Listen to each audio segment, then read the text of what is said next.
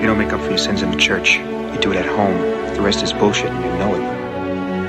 Thank you so much. Now would you please just drink your fucking milk and shut the fuck up? Come on, let's go out. Nobody goes to the bathroom. Just when I thought I was out, they pulled me back in. Herzlich willkommen zu einer neuen Folge von Cap vs. App, dem Filmpodcast mit Maxim und Iskander. Heute mit unseren Filmen Annette von 2021 vom Regisseur Leo Carra und Tampopo aus dem Jahre 85 von Yuzo Itami. Hi Maxim. Hallo Iskander. Na, wie geht's? Ja, gut. Alles wie gehabt.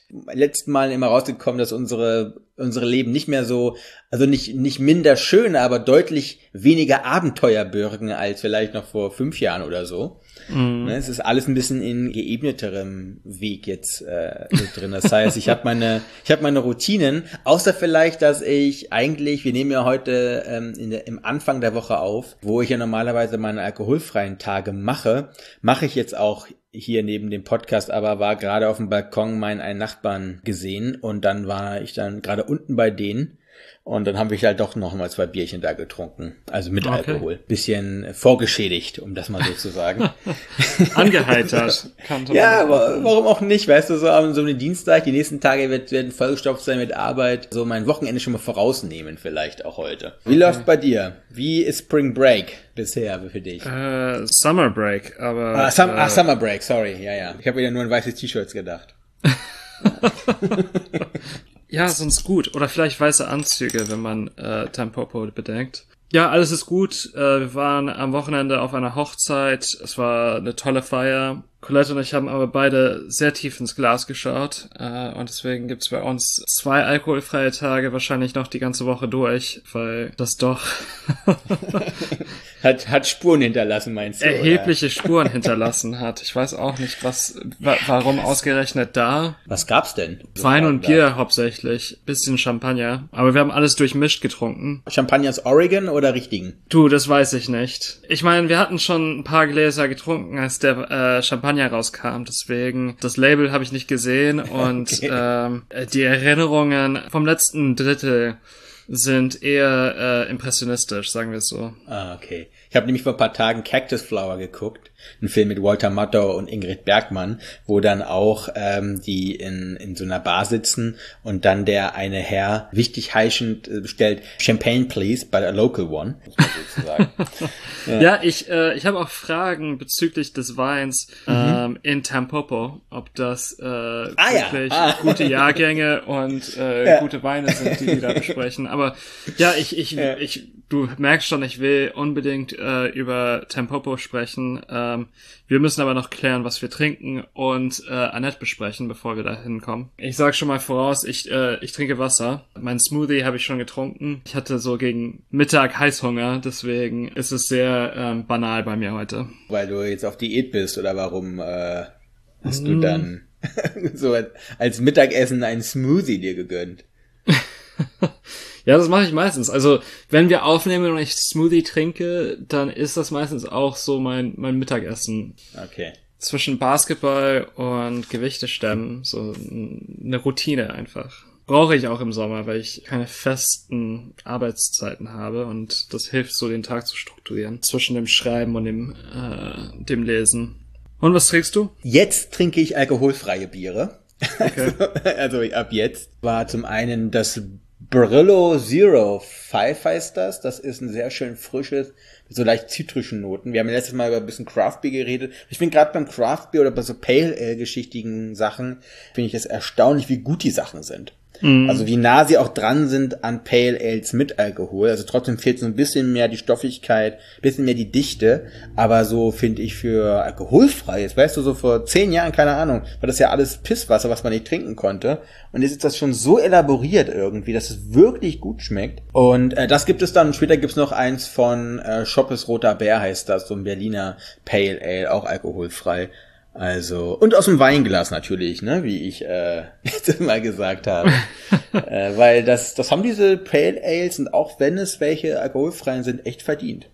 Ja. Kommen wir zu Annette von Leos Carax. Der Film handelt von Henry McHenry, einem Comedian, und Anne, wie sie immer genannt wird im Film, Anne de Frano, gespielt von Marion Cotillard, ähm, die Opernsängerin ist. Äh, beide sind auf der Höhe ihrer jeweiligen Karrieren, als sie eine Beziehung im öffentlichen Auge beginnen. McHenry ist selbstzerstörerisch, getrieben und aggressiv. Er raucht und säuft. Seine Routine zerrt von seiner Verachtung für sein Publikum. Ist dagegen aufopfernd und diszipliniert. Gemeinsam haben sie ein Kind, Annette, größtenteils von einer Marionette gespielt oder dargestellt besser. Und äh, wir sehen im Laufe des Films die zersetzende Wirkung von McHenrys Wut auf seine Beziehungen mit Frau, Kind und Freunden. Das Ganze ist hinterlegt bzw. strukturiert von Songs der Rockgruppe Sparks, äh, die durch ihre exzentrischen Texte und maximalistische Melodien einen gewissen äh, Kultstatus erlangt haben. Kanntest du die Band davor? Äh, nicht wirklich. Nee. Nee. Äh, die sind so ein paar Mal während längerer so Internetrecherchen. Ich bin schon mal auf, den, auf sie aufmerksam geworden, aber hat, hatte noch nie so richtig reingehört.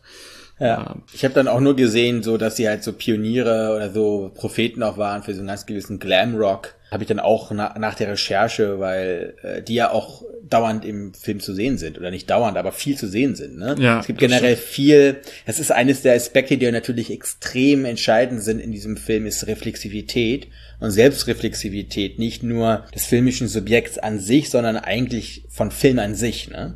Also der ja. Film beginnt ja allein schon mit einem Opening Credit, dass er so augenzwinkernd so ein Potpourri eigentlich macht aus eben Selbstreflexivität, direkte Ansprache an das Publikum, aber auch so ganz gewisser Fingerübungen es ist das Gefühl, dass sich auch der, sag ich mal, der filmische Apparat eigentlich aufwärmt für die zwei Stunden zwanzig, die wir danach auch sehen, ne? dass uns eigentlich so, dass jedes Gewerk auch irgendwie, äh, ja, sich so warm macht.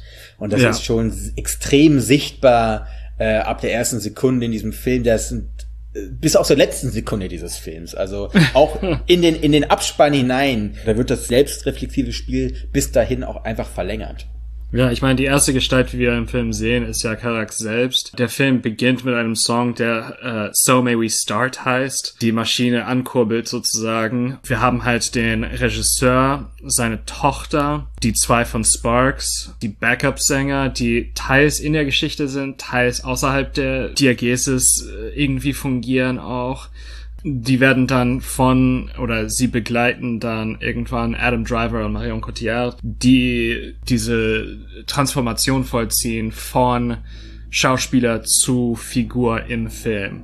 Obwohl die Figuren im Film keine wirklich runden Charaktere sind. Ne? Also das sind gewissermaßen sind sie schematisch in vielen Hinsichten kann man kaum wirklich von Repräsentation oder Darstellung überhaupt sprechen. Ich weiß nicht, wie man das wirklich beschreiben kann. Es ist so eine, ja, flach, pathetische, vielleicht Darbietung statt Darstellung von Handlungssträngen und Gefühlslagen und Tatsachen. Das gilt sowohl für die sehr wenigen Dialoge, die nicht in Gesangsform vorgetragen werden, aber sehr wohl auch für die für den Gesang, wo ja Plotpoints einfach in dieser musikalischen Begleitung verhandelt werden. Vielleicht das beste Beispiel dafür ist dieser Song uh, We Love Each Other So Much.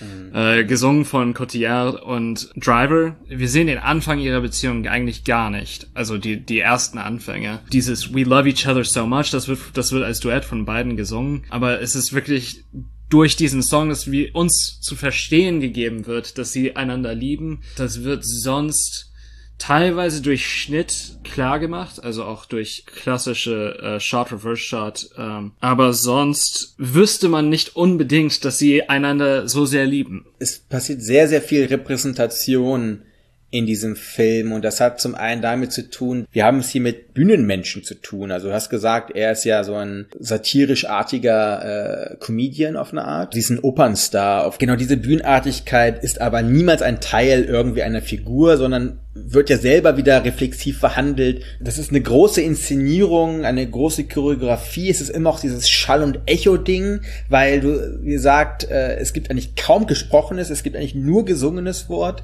dann halt immer auch nur ein Wort. Ne? Also dieses extrem repetitive, was wir haben. Weil du hörst ja nicht nur einmal We love each other so much oder too much, sondern das hörst du ja 15 Mal hintereinander.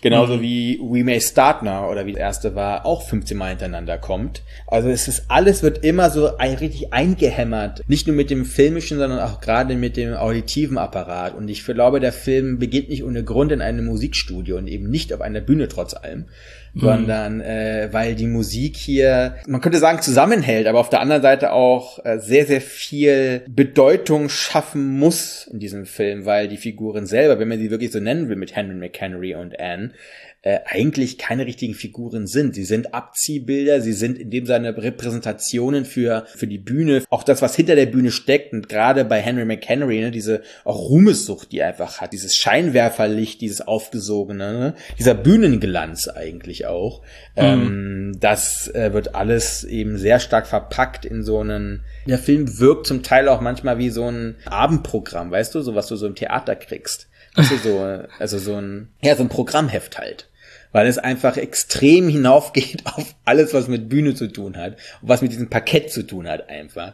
Ja, auf jeden Fall. Ähm, manchmal wirkt das auch fast wie, wie so ein Bänkelied oder, oder so ein Moritat, weißt du, was ich meine? Ja, ja. Also mhm. zum einen ist hier der lange ich meine, Brecht haben wir schon mal erwähnt, aber hier wieder ein, ein Erbe Brechts auf jeden Fall in dieser Verfremdung, die entsteht durch die Songs und vor allem diese Repetition, diese Wiederholungen im, in den Songs, die, die du angesprochen hast. Aber wir sehen auch so diesen, diesen Wandel McHenrys, die so einen moralischen Charakter auch hat. Fast einen erziehenden Charakter hat, obwohl der Film sich wirklich einer eindeutigen Positionierung entzieht oder, oder davor zurückscheut an gewissen Momenten und da wird zum Beispiel, was passiert etwa in der Mitte des Filmes, hat Henry so einen äh, Me-Too-Moment.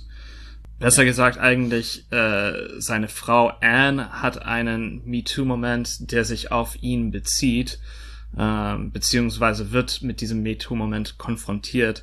Aber das wird nirgends wieder aufgenommen, richtig. Also der, der, der Fokus bewegt sich dann von diesen Frauen als Gruppe zu Anne als Einzelperson. Ich bin mir immer noch nicht so richtig sicher, ob ich diese, die Aufarbeitung von Me Too in diesem Film gelungen fand. Es war aber trotzdem interessant zu sehen, dass jemand dieses Thema angeht im Rahmen eines Musicals und da will ich einfach mal kurz auf einen anderen Musical, den wir schon besprochen haben, äh, verweisen, nämlich West Side Story, der von Steven Spielberg, der auch 2021 rausgekommen ist. Obwohl ich finde, dass dieser Film wirklich fehlerbehaftet ist und wir haben das schon, ich glaube, wir, wir reden sehr vorsichtig gerade. Und das hat zum Teil damit zu tun, dass ich nie wirklich wusste, womit ich es zu tun habe mit diesem Film. Dieser Film ist so ein, eine Bestie für sich es gibt Referenzen, es gibt Traditionen, die dieser Film aufgreift.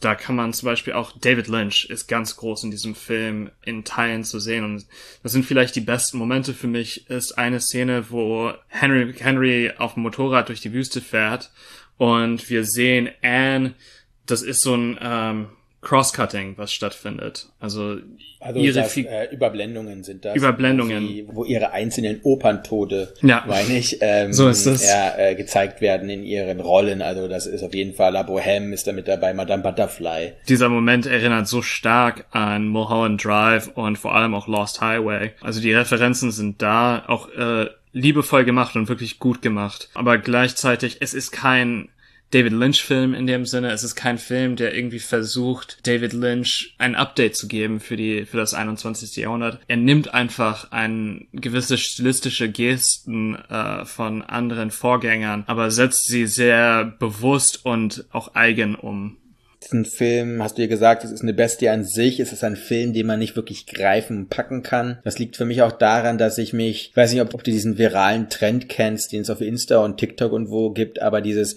You never know my next move. Du weißt nie, was ich als nächstes tue. Also solche Videos, wo dann so Leute äh, immer so tun, als ob sie eine Handlung vollführen und danach passiert irgendwas narrativ anders. Und genau so meines Erachtens habe ich diesen Film wahrgenommen. Also immer, wenn man dachte, man weiß ungefähr, wohin sich das bewegt, macht der Film eine Vollbremsung und fährt dann in eine komplett andere Richtung wieder. das liegt damit zusammen, dass es einfach eine hundertprozentige Darstellung ist von dem, was Leo Carra und alle anderen Leute, die in diesem Film beteiligt waren, kreativ eben wollten. Ne? Also es ist manchmal so wie Gedankenexperimente, die da gemacht wurden oder so eine Art und Weise, fast episodischen Charakter zum Teil oder mal eine schnelle Idee mit reingepackt wird ein bisschen wie bei einer Werbung, dass du so verschiedenste Stilistiken zum Teil auch mit dabei hast. Und irgendwie hat man die dann zusammengemischt. Das muss jetzt nicht heißen, dass das jetzt irgendwie, der Film ist wirklich sehr lang, muss man dazu sagen. Aber es gab vielleicht im letzten Drittel Momente, wo ich gedacht habe, wo ich ein bisschen schwer ausgeatmet habe vielleicht, ne? Aber die meiste Zeit hat mich der Film bei der Stange gehalten. Du hast das in deiner Zusammenfassung der Story, dass es so ein Puppenbaby ist. Das war natürlich dann äh, im Film selber eine fette Überraschung. Ne? Ja. Und das dann wieder herauszieht, aber aus einer ganz klaren Diagese. Und genau darum geht es. Irgendwann hat meine Freundin gesagt, das ist ja äh, ein Kunstfilm. Und irgendwie finde ich das gerade ganz gut. Also trotzdem finde ich das ganz gut. Weißt du? Mm. Und ja. äh, dieser, dieser Widerspruch, äh, zu sagen, Kunstfilm und gut, glaube ich, das muss man halt nur richtig rahmen. Wo ich trotzdem finde, dass der Film einige Schwächen hat. Ja. Und ähm, da passt auch vieles nicht ganz zusammen. Es ist vielleicht auch gerade, weil es so ein Potpourri ist, hat er ganz, ganz viele raue Kanten. Wenn aber, das haben wir schon mal gehabt, als wir ähm, hier, ähm, na, wie heißt unser einer Lieblingsregisseur, den wir so gerne haben, äh, Lars von Trier, als wir ähm, The House That Jack Built besprochen haben. Mhm. Äh, da gibt's auch nur diese harten und blutgetränkten Kanten, weil das eben Lars von Trier will. Ne? Und wenn es halt nur aus einer, aus einer reinen Motivation kommt, und dann aber sich in 140 Minuten eigentlich nicht genug Fleisch dran haften bleibt. Und ich habe den Film vor paar Tagen gesehen und ich war mir ganz, ganz lange unschlüssig, ob ich den Film gut oder schlecht finde. Und jetzt aber so im Gro ist mir nicht viel mehr hängen geblieben, außer diese irrwitzige Szene, wo wir einen Coitus und sogar einen Kunilingus sehen zwischen den beiden und dann dabei diese Musical-Einlage ist. Ist ja mega witzig einfach. Das ist mir mhm. hängen geblieben und dieses, dieses Puppenbaby. Und der Super Bowl. Ja, ja, ja. Ähm, aber mehr, also innerhalb dieser 140 Minuten, ist mir nicht so wirklich haften geblieben. Und ja, das ist beschäftigt, das beschäftigt mich auf eine Art und Weise negativ mit dem Film. Mm. Ich habe letztens zu Colette gesagt, wir haben, wir schauen auch gleichzeitig eine BBC-Verfilmung äh, von Krieg und Frieden. Nicht besonders gut, aber ich habe zu ihr gesagt, weißt du, ich bin so ein Filmschauer und tendenziell auch Serienschauer für mich muss nicht alles funktionieren, solange, äh, also für mich kann die Daseinsberechtigung eines Filmes in tendenziell einem Shot liegen. In diesem Film gibt es mehrere solcher Shots, solcher Szenen, die für mich äh, sehr viel Arbeit leisten, so dass ich sagen kann, dass also dass nicht nichts hängen bleibt, das sind vor allem, also ich habe ja schon diese Motorradszene erwähnt. Ähm, es gibt eine andere Szene auf einer Yacht oder auf so einem Segelschiff. Das ist auch wieder so ein Moment, wo Hollywood-Geschichte eine sehr große Rolle spielt und wo wir noch eine Verbindung auch zu West Side Story gewissermaßen finden, weil nämlich der Mord Natalie Woods hier referiert wird ziemlich eindeutig. Wir finden bei vieler solcher Regisseuren ähm, und das geht ja zurück auf die, auf die Leute vom Cahiers du Cinema. Carax ist natürlich äh, viel jünger als die ganzen Leute. Äh, ich glaube, erst 60 oder so.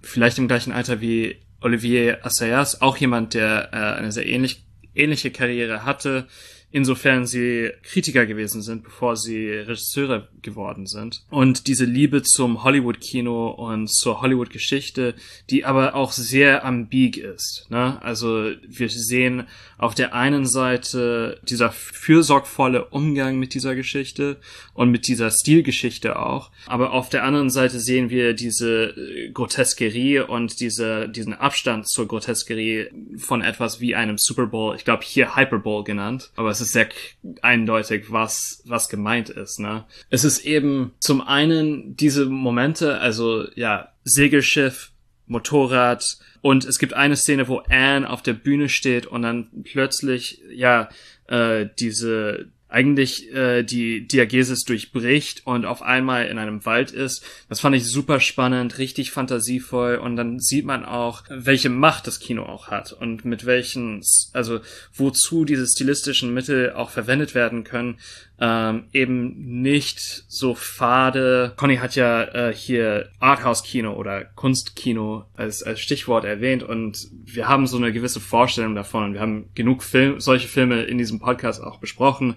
Aber das ist einer dieser Filme, die eben nicht das Schema bedient, sondern äh, ja auch äh, Fehltritte macht, aber eben versucht auszubrechen aus den Schemata und aus den jeweiligen Regimes sowohl des Kunstkinos als auch des Hollywood-Films. Wie gesagt, geschenkt, dass dieser Film fehlerbehaftet ist. Ich würde auf jeden Fall Leuten raten, den Film zu schauen. Ich, ich schaue den kein zweites Mal, oder ich werde ihn nicht so schnell wieder schauen, besser gesagt. Dafür würde ich andere Leos Carax Filme auf jeden Fall empfehlen, sowas wie Holy Motors. Ich habe ja auch, wie gesagt, ein paar Szenen gehabt, die, die mir in Erinnerung geblieben sind. Trotz allem, ich finde 140 Minuten ist eine extrem lange Zeit. Die Rahmung ist halt Kunstfilm und diese Rahmung ist auch entscheidend, um das eben auch richtig einzuordnen. Ne? Also hm. jeder Mensch, der hier eben irgendwas Narratives erwartet, der wird natürlich grundlegend enttäuscht. Der Film arbeitet dann super gut, wenn es auch um Leute geht, die generell Bühnenhaftes mögen. Gerade auch nach der Schiffsszene merkt man halt vor allem eine sehr, sehr starke Opernbehaftung auch in der Stilistik und in der Ästhetik, ja. die äh, auf jeden Fall adressiert wird. Äh, ich bin selber ein großer Opernfan, deswegen fand ich diese Szene auch ganz gut. Die Dimensionen der Bühne auch respektiert werden und nicht auf einmal alles trotz allem so ein freier Raum ist, weil als du den Wald äh, gerade angesprochen hast, da öffnet sich eben der Bühnen, also nicht der Bühnenvorhang vorne, sondern der Bühnenvorhang hinten. Also die Bühne selber wird erweitert dadurch. Das heißt, die, die Dimensionen des Bühnenauftritts sind auch hier im Verhältnis. Und das ist auf jeden Fall ein interessanter Film, wenn man sich Performance auch anschauen will in einem filmischen Rahmen. Wir haben den Film sogar gekauft gehabt auf Amazon dann. Ach so, weil ja. ich dachte, es könnte sein einfach, ja, da war der Unterschied zwischen Laien und Kaufen war jetzt nicht so groß, weil ich, ich liebe Marion Cotillard, ist einmal total Lieblingsschauspielerin. Ja, und das ähm, ist einer der großen Probleme ist hier auch, dass sie unterbedient wird, einfach. Das ist sehr, sehr Driver-fokussiert, ne? Muss man ja. einfach sagen. Also ich gucke den Film auch gerade wieder und natürlich, neben, neben Motorrad und neben Bootsfahrt könnte es auch ein Adam Driver in einem grünen Morgenmantel sein oder Bademantel, der es noch einem hängen bleibt, weil das einfach fast gefühlt die Hälfte der Screentime füllt, ne? Also ja. diese, diese Auftritte sind enorm lang einfach. Ja, also äh, ich glaube, das Fazit ist, da soll sich jeder sein eigenes Fazit draus ziehen, ne? so ein bisschen auch. So ein bisschen, ja. Kommen wir vielleicht zu einem anderen Film, der sich ganz, ganz klar um Nudeln dreht. Oder um Ramen. da gibt's nicht zwei Meinungen zu. Und zwar Tampopo von äh, Yuzo Itami aus dem Jahre 85. Und ich glaube, der Plot ist super easy gemacht. Wir haben äh, zwei Truckerfahrer, äh, die Hauptperson dort ist Goro, gespielt von Tsutomo Yamazaki, die dann bei einem Ramen-Shop äh, stehen bleiben von der Tampopo. Dann hilft Goro Tampopo dabei, den besten Rahmenladen der Stadt zu äh, kreieren. Also eigentlich im, im Grunde ist es das. Im Grunde ja. Der Film ist ja fast ein äh, eine Rahmenschüssel voll verschiedener Genres. Ne? Also wir haben hier äh, Western, Gangsterfilm und auch verschiedene Vignetten. Also hauptsächlich verfolgen wir Tampopo, während sie versucht, ihren Ramen zu verbessern, äh, auch mit der Hilfe von anderen. Ne? Der Film ist voller wunderbarer kleiner Sketche, könnte man es auch einfach sagen. Da habe ich mir jeden einzelnen witzigerweise auch gemerkt. Ne? Also ist im Gegensatz zu, zu Annette. Ja. Äh, ja, du hast leider nicht nur nicht nur Gordo, der einfach so er nennt sich glaube ich selber im Film irgendwann der Regisseur, ne? Der ja. so das der so, so Regies führt in der Konstellation der Ramen, weil dann haben wir eben auch noch ähm, einen wirklichen Ramen Master, der halt dann nur die Brühe macht. Wir haben dann einen Experten für die Ramen Nudeln selbst. Wir haben äh, dann sogar einen Interior Designer mit dabei.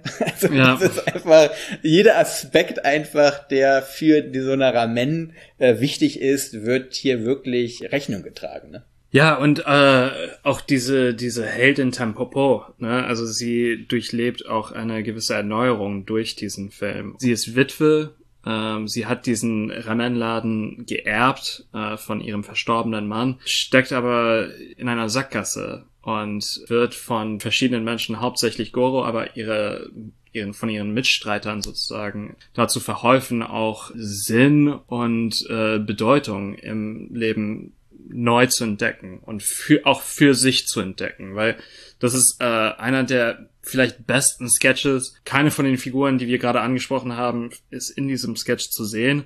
Ähm, aber wir sehen, wie ein Familienvater nach Hause kommt, seine Frau liegt im Sterben und er befehligt ihr, der Familie zu kochen, weil die beiden in einer so eingeengten und bornierten, wie kann man das nennen, äh, in einem bornierten Leben stecken. Sie macht das und stirbt dann, während die Kinder äh, ihren frittierten Reis essen. Und wir sehen hier so die, die verschiedenen Möglichkeiten, zu altern, zu existieren und auch in Beziehungen zu existieren, die äh, durchdekliniert werden gewisserweise. Obwohl der Film eine Komödie ist, gibt es diese Momente, die sehr rührend sind ähm, und auch zum Denken anstoßen. Es ist fast ein, ein Querschnitt äh, durch die gesamte, ich will nicht sagen japanische Gesellschaft, aber zumindest ein, ein Teil, der vor allem äh, sich auf Gastronomen und äh, Feinschmecker konzentriert es gibt wenige Länder, in denen eigentlich auch Alltag und Kulinarik so stark zusammenhängen wie eigentlich auch in Japan. Ne?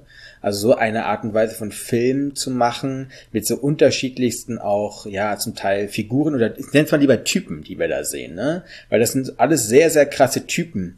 Äh, also nicht Typen auf Geschlecht bezogen, sondern einfach als die Figur an sich ah, typisch sie ist. Der Film beginnt, beginnt mehrfach, musste man sogar sagen. Einmal beginnt er in dem Kinosaal, wo dann eben eine der Gangster sich auch äh, so eine Art und Weise von der Jausenplatte hinstellt.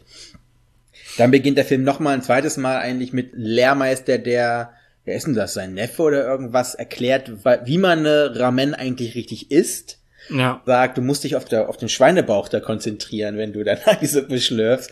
Auch diese Verbindung eben mit Generationen und äh, Genuss auch zu verstehen oder Kulinarik zu verstehen als etwas, was gelebt wird und was auch weitergegeben wird und womit man eben auch tagtäglich zu tun hat. Das ist eine Sache, die in Japan einfach ja auch deutlich verständlicher ist. In Frankreich sicher auch, in Italien auch. In Deutschland tue ich mich immer wieder mal ein bisschen schwer eben mit dieser, mit dieser kompletten kulinarischen Durchdringung. Und das ist dafür finde ich die Ramen das beste Beispiel, ne?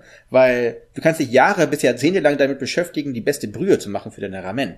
Ne, also diese, diese Meisterhaftigkeit, diese, diese Perfektion, die man ja in der japanischen Küche, und da reden wir nicht von Sushi, da reden wir von der Kaiseki-Küche zum Teil, ne, die ja, da lernen Leute jahrelang nur, wie sie die Karotten richtig schnitzen, damit sie mhm. eben einem Ahornblatt gleichen, weil das eine saisonale Küche ist, fast schon als Kunstform gilt, ne. Und äh, dann diese, diese, diese, sag ich mal, Impertinenz fast zu haben, einfach einen komplett ernst gemeinten Film, der einer der witzigsten Filme ist, die ich in der letzten Zeit gesehen habe, zu machen, wo es um eine fucking Nudelsuppe geht. Ne? das macht überhaupt keinen Sinn äh, aus einem Kontext wie in Deutschland, wo die meisten Leute Ramen kennen aus diese, diese Dinger, die man sich selber zu Hause aufbrüht, weißt du, wo du dann deine, ja, ja. deine Brühe in so einem kleinen Päckchen drin ist, sondern da, dahinter steckt auch einfach das Verständnis für das, was da passiert und auch das, was ja Itami macht, oder dieses, diese, diese, diese auch wirklich authentische Art und Weise, sich mit der Kulinarik zu beschäftigen, ist einer der coolsten Filme, die ich je gesehen habe über Essen. Also wo ja. es auch um Kulinarik geht. Dass es nicht so hingehunzt ist, weißt du, wie bei French Dispatch, ne? Dieser letzte Abschnitt, den wir da oh, hatten, ja. oh, äh, wo es ja auch um so einen Meisterkoch geht, ne? Also witzigerweise sogar einen japanischen. Und mhm. das ist mhm. nur benutzt gewesen im Film. Es gibt überhaupt keine Tiefe, es gibt überhaupt keine thematische Tiefe, da wurde nichts wirklich durchdrungen von der, von der filmischen Seite. Und hier hast du genau das Gegenteil. Der Film ist extrem beschwingt, wie du richtig sagst, hat wunderschöne auch erhellende und nachdenkliche und sogar tief traurige Momente. Aber er schafft es zum einen diese Balance zu halten, weil die Basis ist, dass er wirklich weiß, wovon er redet. Und das ist eine mhm. Stärke, die diesen Film wirklich, ja, in dem Sinne kulinarisch sogar fast schon einzigartig macht.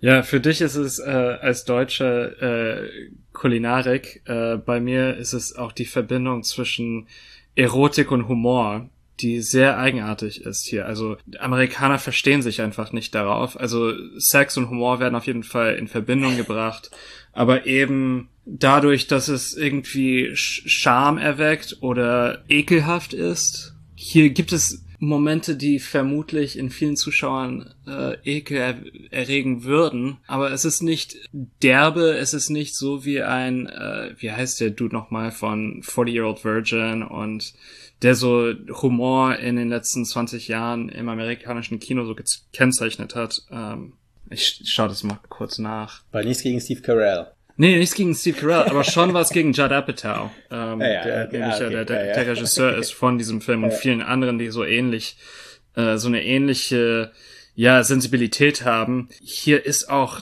der Sex an sich nicht das Witzige, aber sie existieren Seite an Seite und es ist nicht nur Erotik und Humor, sondern auch äh, Film, Essen und sie finden so diese gemeinsamen Schnittmengen, äh, vor allem auch in der Körperlichkeit. Und es, das ist ein Film, der sich nicht schämt vor Körpern und auch vor verschiedenen Körpern. Äh, ob das ältere Menschen sind, dickere Menschen, äh, dünnere Menschen.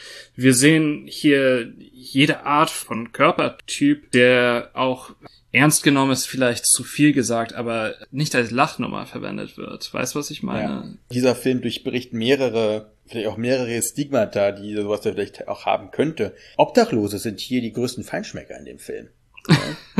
Ja. Dann zaubert der eine für, für den Sohn von Tampopo, zaubert der ein perfektes Omelett.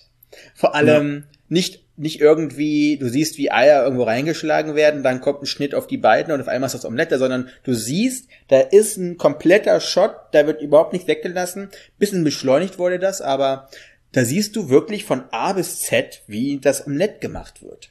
Naja, und das Ganze wird hinterlegt von so Ragtime-Musik, wie wir es von ja. äh, Jacques Tati kennen. Es ist auch diese, auch diese magische Komik, dass da, da läuft dann so ein Nachtwächter durch die Gegend und die beiden sind einfach, die sind halt einfach in Rhythmus eben. Und genau dann, wenn der Nachtwächter sie gerade äh, erwischen will, laufen die bei der anderen Tür heraus. Ne? Naja. Und das ist in dem Sinne, es gibt mehrere auch selbst komödiantische Genre-Verknüpfungen. Da finde ich mit Tati hast du einen sehr guten Eingriffspunkt auf jeden Fall mit dabei. Oder das ist die Sache mit den, mit den CEOs die mit der französischen Menükarte. Ja, ja.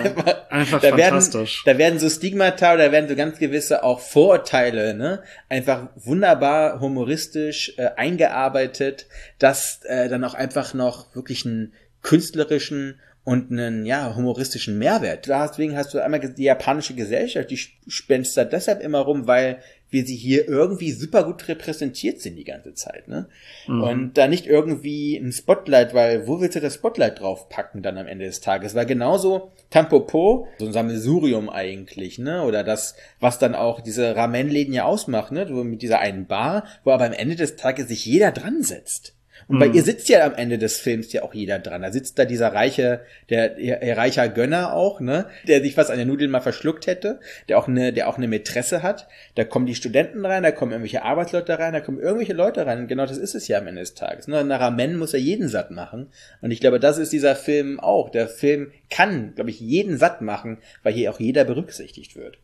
Ja. Und der Film, der Film hat auch einfach guten Geschmack. Also, und das ist in jeder Facette auch dieser Kunstform zu sehen, äh, wie sie hier verwendet wird, ob das nun Beleuchtung ist, ob das Schnitt ist, Mise en scène. Der Film ist einfach super interessant auch. Man kann sich nicht satt gucken an diesem Film. Und es ist ein Film, der in jeder Hinsicht auch Appetit macht, der unglaublich gut mit Close-ups arbeitet und da ist vielleicht äh, deine Referenz an äh, Wes Anderson sehr, sehr hilfreich für uns, weil eben dieser Film das Schema Wes Anderson bedient, nicht ausbricht aus dieser rigiden Haltung und Form und deswegen Kulinarik nur als Vorwand verwendet, um etwas anderes zu machen. Zu erzählen ist zu viel gesagt eigentlich bei dem Film. Hier ist es genau andersrum. Hier haben wir auch diese, also die, die Liebe der Kamera zum Essen wird ersichtlich. Und vielleicht noch ein anderer Moment, also äh, ich glaube, meine Lieblingsvignette handelt von einer Oma im äh, Supermarkt, die äh, hereinkommt, um das Essen dort zu malträtieren. Und sie wird verfolgt vom, äh, vom Verkäufer im Laden. Wir sehen da die volle Ankunft und das sieht man in sehr vielem Nachkriegskino aus Japan auch die, die Effekte und das Stadtbild im Prozess der Modernisierung, ob das nun der Supermarkt ist, äh, wo wir J&B äh, Whisky sehen im Regal, oder ob das die Eisenbahnlinie ist, wir sehen diese Ge Gesellschaft, die im Prozess der, der Modernisierung ergriffen ist, ja, fast gepackt, muss man sagen, der Versuch verschiedener Menschen mit diesen Prozessen umzugehen, in diesen Prozessen auch äh, Beziehungen aufzubauen, äh, die äh, Bedeutung haben und auch äh, einen, einen Halt bieten in einer Welt, die zum Teil haltlos geworden ist. Da kann ich mich nur anschließen. Ja. Totale Empfehlung. Eine absolute Empfehlung und ich äh, habe auch danach witzigerweise extrem Lust auf eine Ramen bekommen. Ja. Ähm, es gibt ja so zwei, drei Läden in Berlin, die die ganz ordentliche machen. Aber natürlich diese, diese Art und Weise von Perfektion, die wir da haben und die Perfektion, nochmal, du hast es ja auch angesprochen gehabt, der Film wirkt auch so mühelos, ne? Also so unfassbar beflügelt. Mhm. Aber ich habe kleine Doku dazu dann gesehen, weil ich habe die Blu-ray davon hier liegen gehabt. Das ist überhaupt nicht Mühe, also oft so, ne? Wenn etwas so extrem einfach aussieht, dann war es extrem schwer herzustellen. Und ja. da, als Sinnbild könnte das sein, wo es dann in den ersten Sequenzen, wo dann, sagen wir mal, so salunhaft ist, dann so Auseinandersetzung kommt, ne, zwischen Goro und äh, Pisken, dann Goro so Naruto, also so ein Surimi-Stück ihm ins Gesicht schnippt. Ja. Und das ist erstmal extrem gut gefilmt, mit sehr gut mit Schnitt gearbeitet und zweitens, das hat extrem lange gedauert, da hat sich erst der Regieassistent hat sich daran getan, das so richtig zu schnipsen. Und danach kam irgendwann der, was war das? Ich glaube, der zweite Kameramann. Und äh, die haben die ganze Zeit ausprobiert, wer am besten schnipsen kann, dass es genau richtig fällt. Der eine konnte es extrem gut und dann haben die das aber trotzdem 15 Mal wiederholt, weil es, es war dann so ein paar Millimeter zu weit rechts und zu weit links.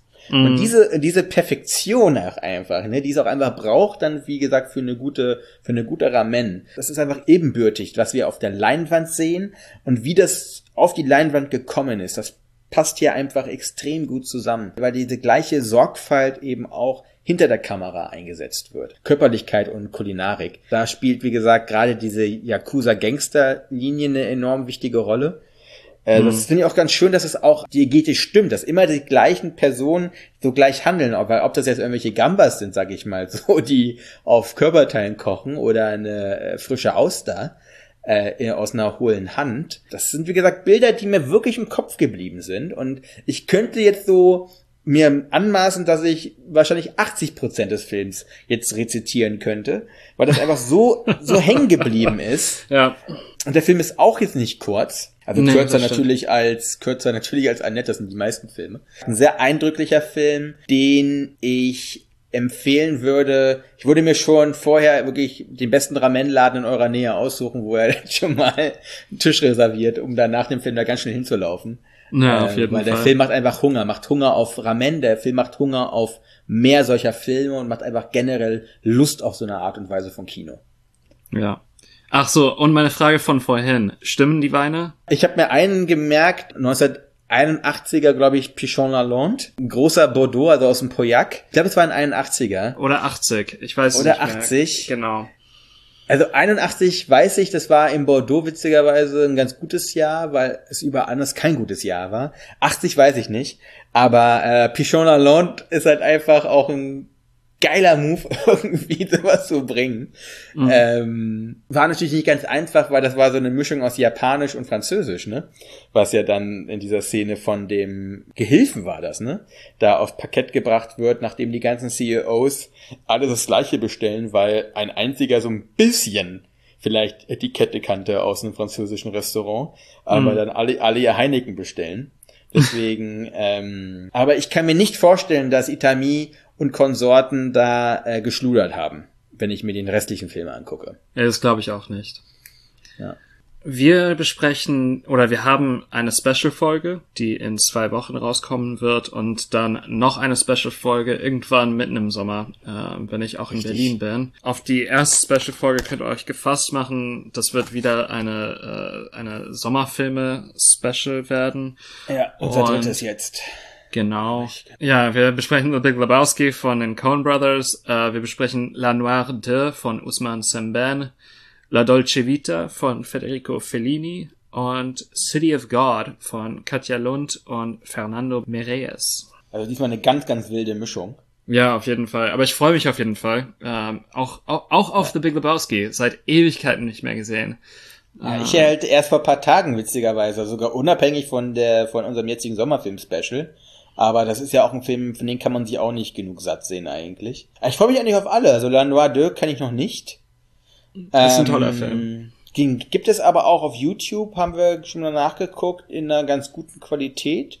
Das heißt, da kommt man auf jeden Fall ran. La Dolce Vita ist ja eines von den großen Klassikern aller Zeiten. Habe ich mir heute die, die Blu-ray bestellt, weil ähm, ich den Film noch nicht hatte. Und, ja, und es lohnt ja, sich. Das kann ja nicht angehen. Also ich habe den schon mehrfach geguckt, aber anscheinend immer mit anderen Blu-rays oder DVDs von anderen Leuten. Ja. Aber ja, deswegen, ja, bis in zwei Wochen. Ja, ciao, ciao.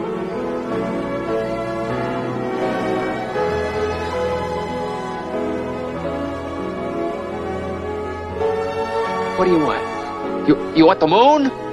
Just say the word and I'll throw a lasso around it and pull it down. Hey, that's a pretty good idea. I'll give you the moon, Barry. Just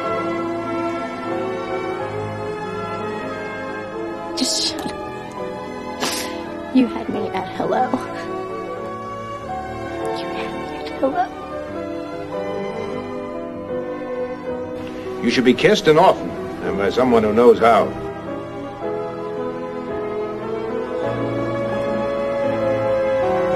I'm also just a girl. Standing in front of a boy. Asking him to love her.